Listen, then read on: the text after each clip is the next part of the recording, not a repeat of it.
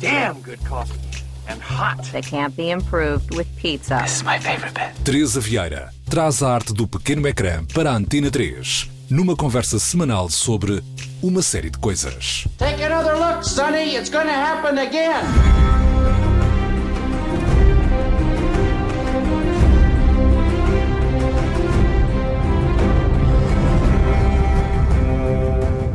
Para este episódio de uma série de coisas, lancei o desafio de explicação de Game of Thrones, uma série que nunca vi. Sim, consegui escapar ao hype e que não sei se alguma vez irei ver. Portanto, vamos ter duas intervenções de dois ouvintes do podcast que vão tentar explicar este universo. Tell me why we go to war, too many guys. Tell me what we praying for, too many guys. Feel like things will never change, I swear to God. Sometimes I wonder if God ever pray for me. Olá, sou António Moura, tenho 25 anos, comecei a ver GOT há 6 anos, mais coisa menos coisa, com 19. Foi-me introduzido por um grande amigo meu que leu os livros e era super conhecedor da história e tudo mais. E começámos a ver por, por piada e eu depois acabei por me, por me viciar um bocadinho na série. Aquilo que sei extra série acaba por ser graças a ele. E a história é bastante complexa, com várias ligações a famílias dos Sete Reinos e, e, e tudo mais. Uma história um bocadinho copiada da Europa medieval do, do século 13, 14, mas com dragões e feitiçaria à mistura. Tem algumas reviravoltas muito interessantes, mas que nas últimas duas temporadas essas reviravoltas não serviram de muito, porque depois a história acaba da maneira como acaba. E sinto que houve alguns personagens que não desenvolveram a 100% e a história poderia ter ido de outra forma completamente diferente. Mas pronto, a série no fundo acaba por ser eh, bastante forte do ponto de vista do, do entretenimento, no fundo. E acho que foi um fenómeno global que conseguiu atrair toda a gente à volta daquilo e o mundo parar e o, ser o episódio mais pirateado de sempre a, e, as, e, os episódios mais caros de sempre e acho, acho isso bastante interessante do ponto de vista da produção. Acho que honestamente o guião podia ter sido um bocadinho mais bem escrito, mas pronto, isto é a minha opinião.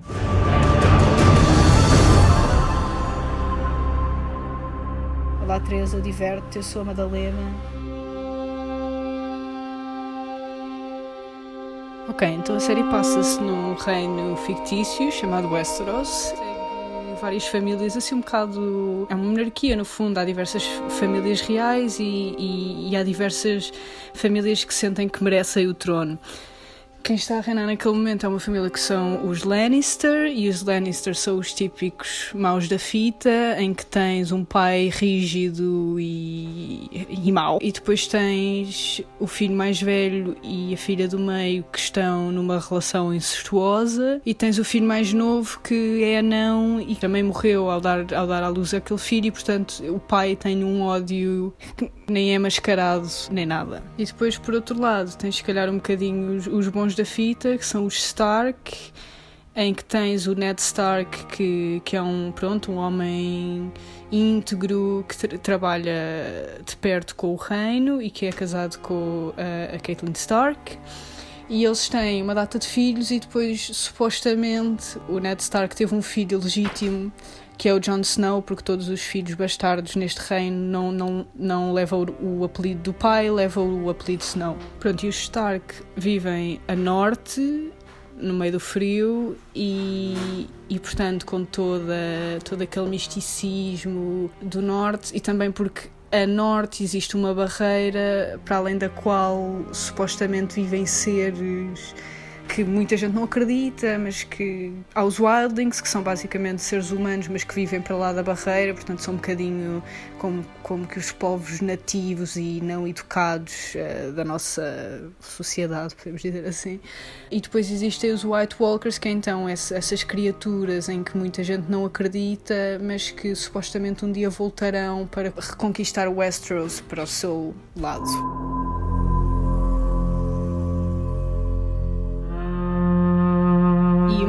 Importante também é que os Stark vivem a norte e são considerados por muitos os reis do norte, portanto, os seus aliados não obedecem aos Lannister porque acham que o reino está dividido em duas fações, no fundo, em que a sul é, é dominado pelos Lannister, mas que a norte deve ser dominado pelos Stark, o que é obviamente uma coisa que os Lannister não estão ok com. Uma coisa que parece que não é muito relevante, mas depois acaba por ter absolutamente toda a relevância da série, é que um dos filhos dos Stark, que é o Bran, que é o filho mais novo, um dia, quando estão em Cidade do Reino, ele trepa a uma torre e vê então os irmãos Stark a terem uma relação incestuosa e o irmão, que se chama Jamie, empurra-o da torre e ele fica uh, paraplégico. Entretanto, temos conhecimento de outra família que são os Targaryen, que estão numas ilhas. Supostamente acha-se no reino que já não há nenhum Targaryen, porque houve um rei, que era o Rei Louco, que era um Targaryen, que mandou matar tudo e mais um par de botas e que depois foi morto.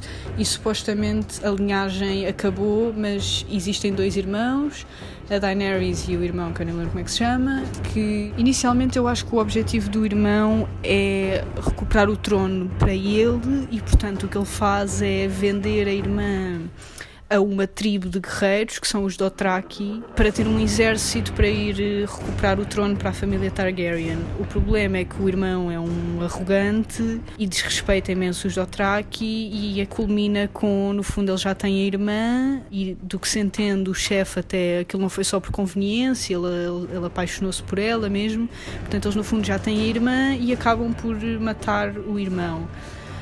A Daenerys, que é, que é então irmã, dá-se bastante bem com os Dothraki e inclui-se super bem na tribo e entretanto engravida do chefe, que é o Cal, e por ela ser mulher do Cal passa a ser a Khaleesi, só que depois perde o bebê e como aquilo é uma grande tragédia, eles encontram uma bruxa que diz que é preciso um sacrifício humano para salvar aquele bebê. E eles concordam, mas não estavam à espera que o sacrifício humano fosse o pai do bebê, portanto o Cal. Portanto, long story short, o Cal morre Uh, e a Daenerys fica tristíssima e eventualmente o bebê não sobrevive porque a bruxa fez um pá, fez ali um feitiço marado que basicamente o bebê nasce tipo uma, uma criatura pá, esquisitíssima, não é um bebê? Eu já não lembro bem dessa parte mas sei que nasce assim tipo nado vivo.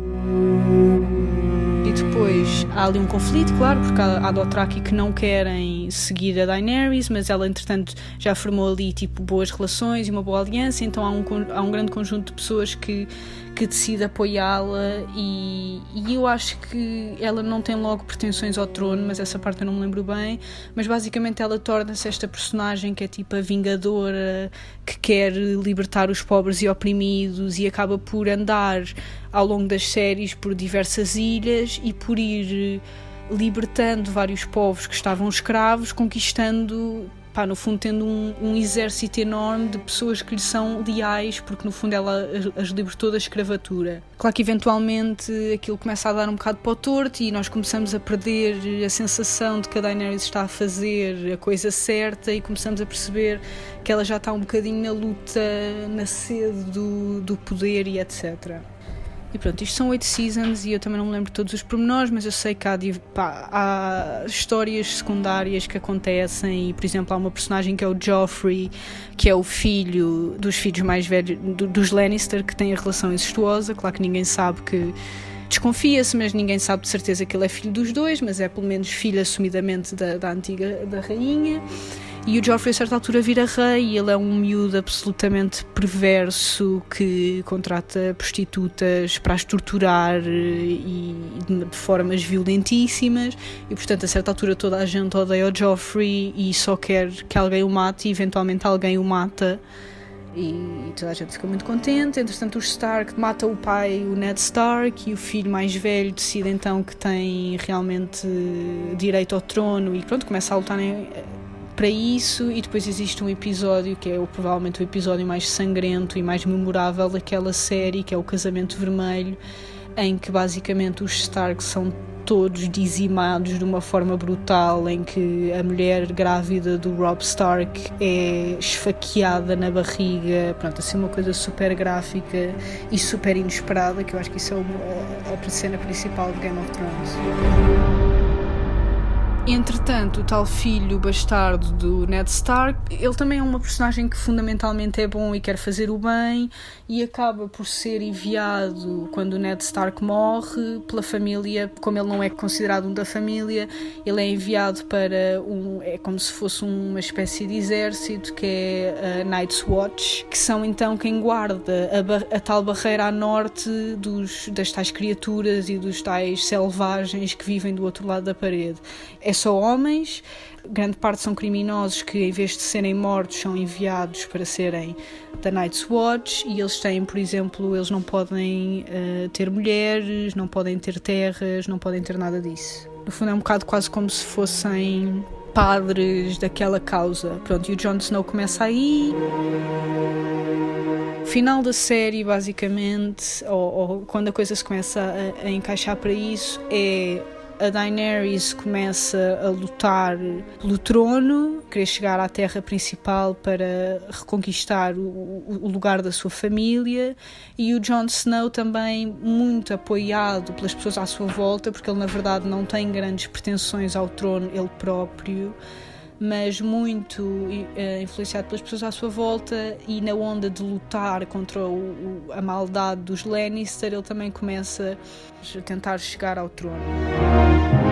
Enquanto isto tudo está a acontecer, o tal Bran Stark, que foi o que ficou paraplégico, começa numa espécie de viagem espiritual em que aparece como que um grande mestre antigo e começa a ensiná-lo a viajar no tempo e a, de certo modo, conseguir influenciar algumas coisas que aconteceram no passado e que, e que poderão acontecer no futuro. E esta personagem é chamada o, o Corvo dos Três Olhos. E basicamente, este mestre está a ensinar o Bran a tornar-se o Corvo dos Três Olhos. E isto é relevante porque o Corvo dos Três Olhos é um, uma personagem super importante para outro tipo de personagens que são as pessoas da floresta e foram as pessoas da floresta que acidentalmente criaram então os tais personagens que ninguém sabe muito bem se são reais ou não, que são os White Walkers.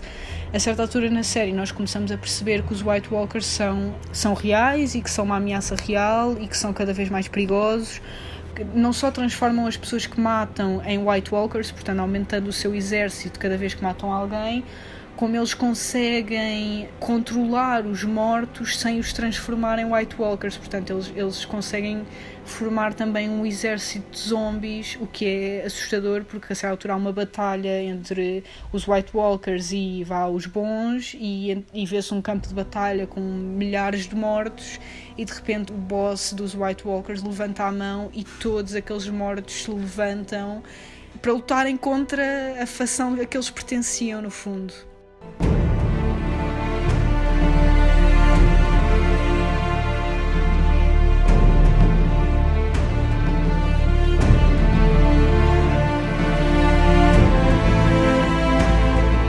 Luta do Jon Snow começa a ser um bocadinho de que temos que parar com estas coisas a quem é que pertence o trono e a quem é que não pertence o trono, porque se os White Walkers chegam aqui nós morremos é todos e o trono não é de ninguém.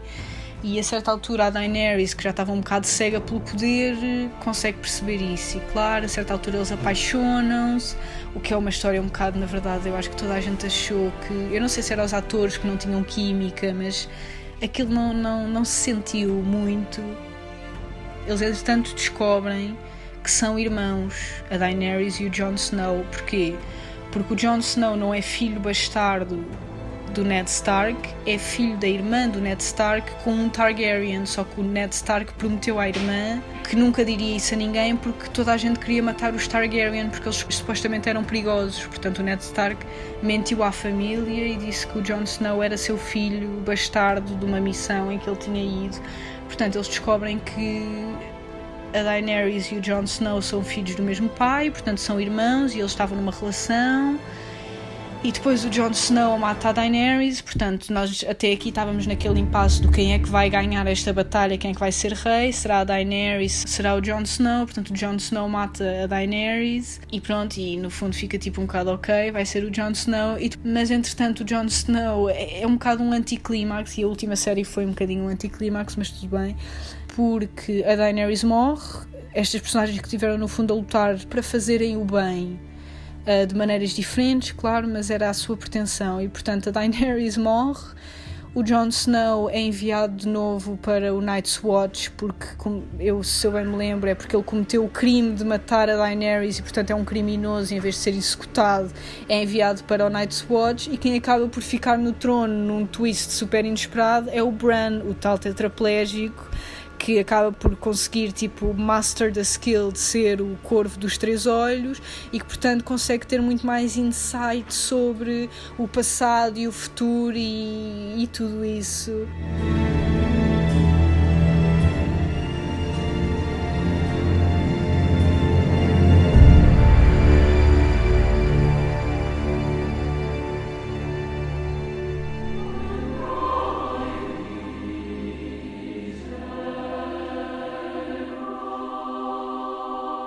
Em termos de opinião, a série foi linda e eu no início nem quis ver porque eu achei que eu não gosto muito do Senhor dos Anéis, não, nunca achei grande piada a essas séries muito da época e epá, mas convenceram-me depois de toda a gente já estar a ver convenceram-me a ver o primeiro episódio e eu a seguir ao primeiro episódio quis saber o que é que ia acontecer e depois uma pessoa realmente fica agarrada àquilo porque as coisas acontecem de maneira inesperada porque o autor não tem medo nenhum de matar as personagens favoritas dos leitores. Portanto no fundo o que, se sente um bocadinho é que há muitas séries que são feitas para no fundo o espectador ficar eh, satisfeito não é?